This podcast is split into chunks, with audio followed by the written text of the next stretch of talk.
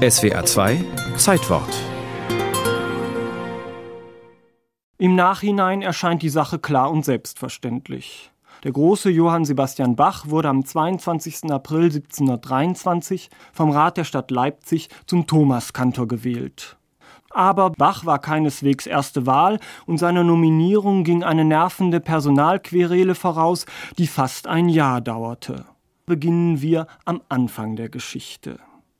Am 5. Juni des Jahres 1722 stirbt der hoch angesehene Johann Kuhnau, seit gut 20 Jahren Thomas Kantor zu Leipzig.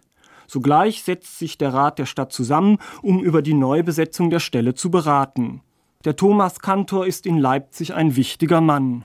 Als Direktor Musices ist er nicht nur für den Unterricht an der Thomasschule zuständig, er hat auch für die Musik an den beiden Hauptkirchen der Stadt, St. Thomas und St. Nikolai, zu sorgen. Sänger und Instrumentalisten muss er beaufsichtigen, selbst für Noten und Instrumente ist er verantwortlich. Hochzeits- und Trauermusiken hat er zu liefern und dafür wird er sogar extra bezahlt.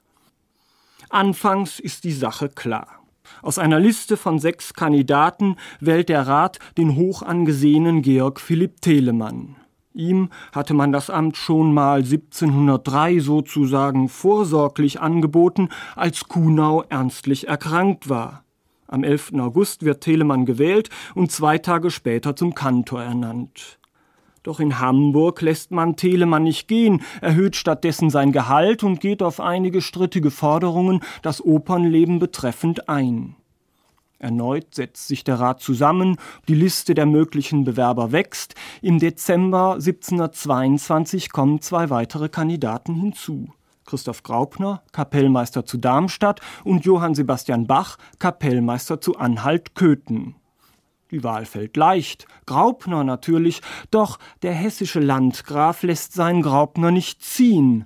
Gut, dass man auch von Bach Probekantaten angefordert hatte, die im Februar 1723 in der Thomaskirche erklingen, so dass man nach Graupners Absage endlich Bach die Stelle anbieten kann.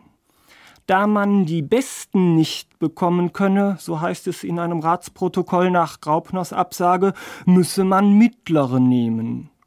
Bach ist im Gegensatz zu Telemann, der mit gelehrten lateinischen Sentenzen zu glänzen versteht, ein Mann von mittlerer Bildung. Er erklärt sich bereit, sich in diesem Fach, natürlich auf eigene Kosten, vertreten zu lassen.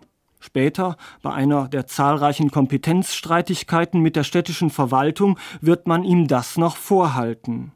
Am 22. April 1723 setzt sich der Große Rat zu Leipzig ein drittes Mal zusammen, um den Thomas Kantor zu wählen. Johann Sebastian Bach wird einstimmig gewählt, denn so heißt es in dem entsprechenden Protokoll, es wäre nötig, auf einen berühmten Mann bedacht zu sein, damit die Herren Studiosi animiert werden möchten. Bach erhält seine Dimission, also seinen Abschied von Köthen, wo sein Herr die Lust an der Musik nach einer Heirat mit einer gänzlich unmusikalischen Frau ohnehin merklich verloren hatte.